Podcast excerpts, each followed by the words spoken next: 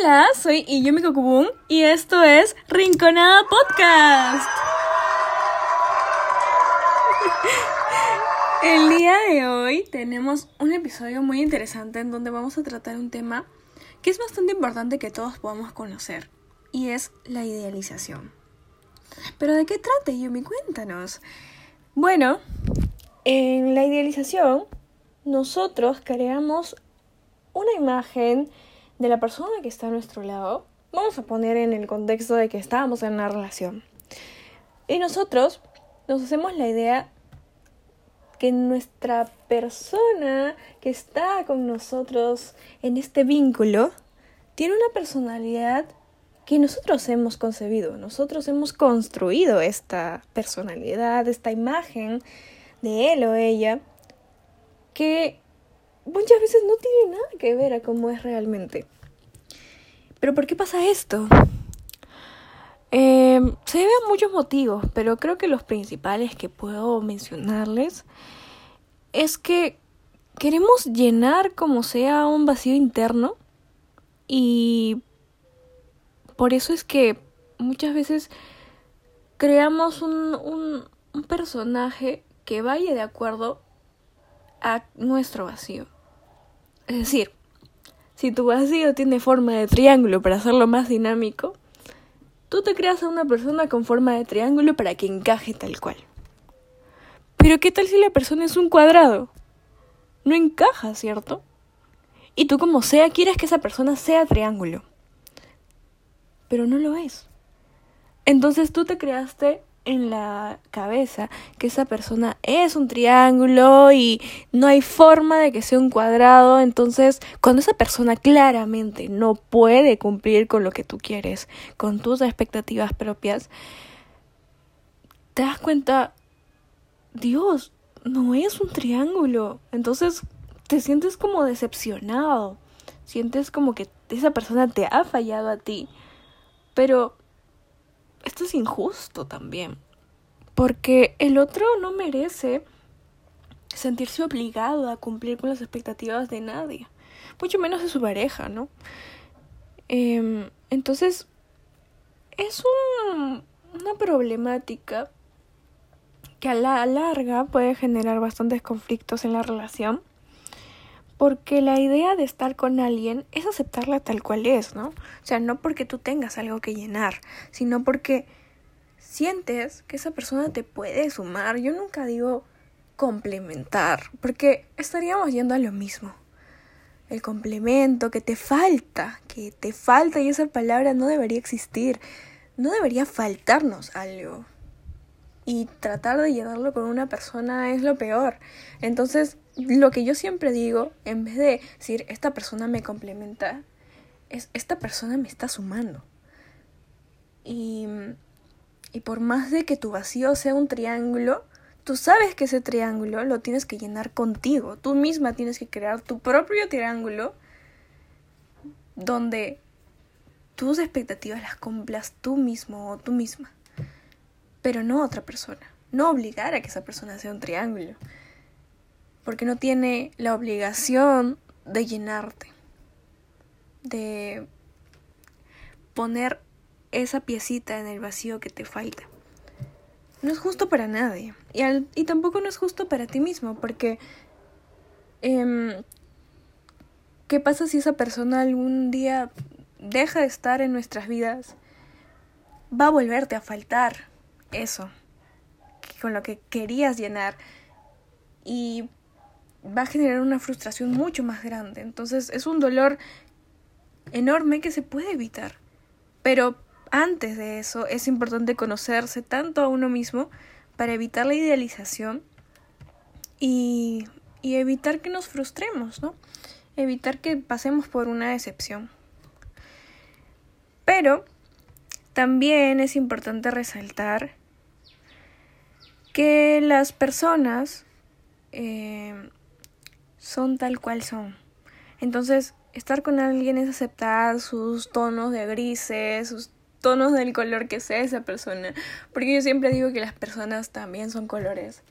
Y, y aceptarlo, aceptar que esa persona no es perfecta, es poder salir un poco de esta idea de crearnos una persona que no es.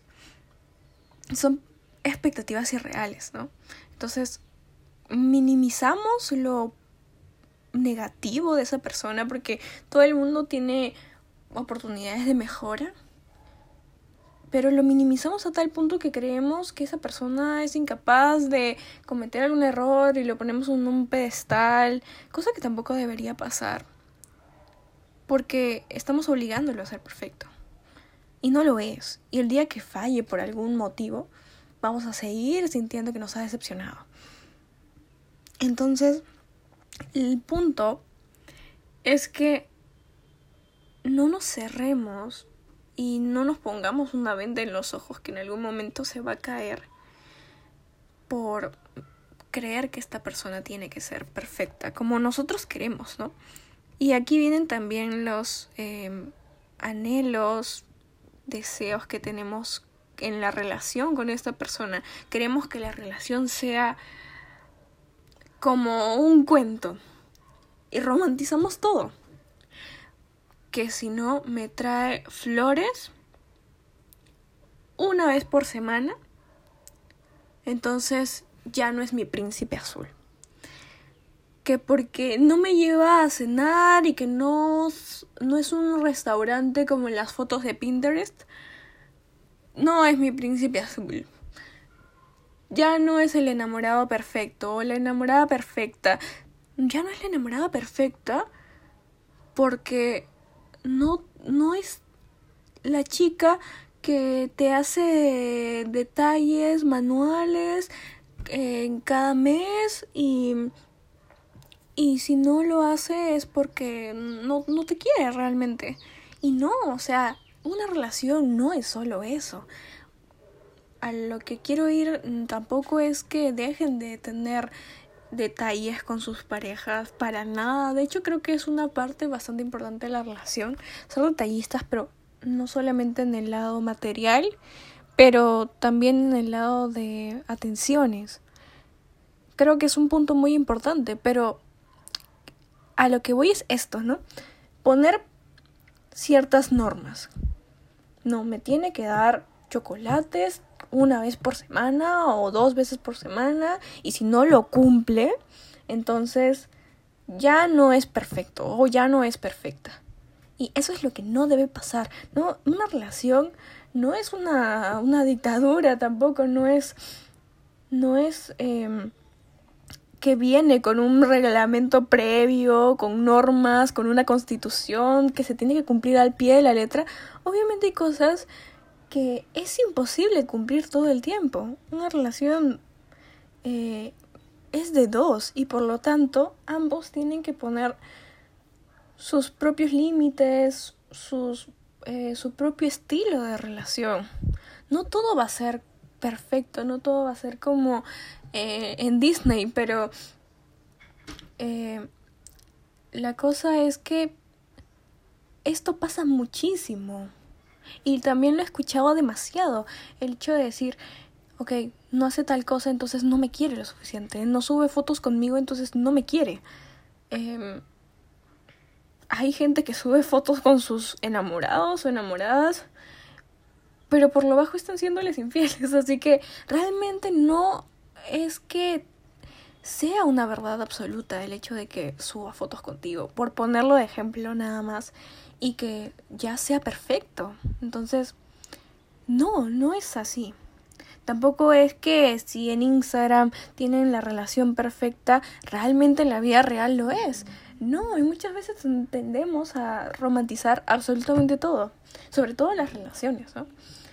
Em, si no tienen las fotos perfectas y si suben fotos así cero planificadas es porque, ay, no tienen no tienen esas atenciones con el otro, de tomarse fotos realmente bonitas, ¿no? Para que todo el mundo vea que su relación es 10 de 10. Y no. O sea, puede ser que no tomen las mejores fotos, pero que sean realmente felices. Más felices que la relación que tiene las fotos perfectas, que parece que un fotógrafo lo contratan cada semana para que les tome las fotos, las suben a Instagram, son perfectos. Él y ella, no sé, son perfectos. y todo el mundo dice, wow, qué linda la relación, los envidio. Pero, ¿qué tal si en la vida real se paran peleando todo el tiempo, se insultan, no hay respeto? Eh, entonces no significa nada. Sí, puede significar mucho para la otra persona dentro de una relación que sí, está completamente bien. De hecho, a mí personalmente, si estoy con alguien, me gusta subir fotos con esa persona, me gusta sentir que lo estoy presumiendo, ¿no? Pero tampoco no significa que si el, el chico, si mi enamorado no lo hace, no significa que no me quiera o que me quiera menos que yo lo quiero a él, sino porque no es su forma. Y eso es algo que me diría a mí misma hace muchos años que no entendía. Yo, como les comento, tengo esta forma de ser en la que subo fotos con esta persona, pero hubo un tiempo que yo tenía a alguien a mi lado que no subía fotos conmigo, porque nunca lo había hecho. Y yo eh, lo culpaba diciendo, es que no me quieres. Y por eso, o que me estás ocultando algo. Y por eso es que eh, no subes fotos conmigo, porque te da roche, o no sé. Este, pero no era así. Era porque no era su forma. Y está completamente bien. No todos tenemos los mismos lenguajes del amor para dar y para recibir. Es completamente normal. Pero yo no lo entendía. Y esto pasaba porque lo idealizaba demasiado. Idealizaba que tiene que subir fotos conmigo por, para que yo sienta que realmente es un amor de novela o tiene que vestirse de tal forma, que también lo he escuchado un montón, tiene que vestirse de tal forma para sentir, wow, es un amor de novela, ¿no? Y es como lo que tratábamos en el episodio de cada persona tiene su público, que las expectativas físicas eran el problema en ese episodio, pero en este caso son las expectativas personales, las expectativas emocionales, de personalidad, de formas de ser, que nosotros creamos de acuerdo a nuestra manera de ser, pero no necesariamente son las de esa persona. No vamos a obligar al otro a que sea como nosotros somos, que nos dé el amor de la forma que nosotros lo damos. Cada persona tiene su forma de dar amor y de quererlo recibir también. Pero no vamos a obligar a que tenga el mismo lenguaje que nosotros. Es imposible cada persona es un mundo y tenemos que entender muy bien eso. Y no podemos ser tan perfeccionistas y tan duros porque hay que aceptar a las personas como son y si están con nosotros es importante de que ellos sientan que están con alguien que los quiere tal cual, sin ningún filtro. Eh, es súper importante esto. Entonces, eh, sí, se, se, los recomendaría muchísimo que puedan entrar eh, en esto, en, en esta idea de que la persona te tiene que sumar y no llenar nada, ningún vacío dentro de ti para que puedas aceptarla tal cual es. Y cuando la aceptes, realmente vas a decir, wow, a pesar de nuestras diferencias, a pesar de que esta persona no tiene una personalidad igual que la mía, comete errores así como yo, pero a pesar de todo eso, a pesar de cuáles son sus debilidades y sus fortalezas, estoy enamorado o enamorada. Ese es el amor real. El amor sin romantizar. y créanme que es un amor que a la larga resulta siendo mucho más feliz. Así que nada, espero que les haya podido servir, aunque sea un poquito, que se hayan quedado con algo y que les haya gustado un montón el episodio. Así que nos vemos y nos escuchamos en otra rinconada. Chao.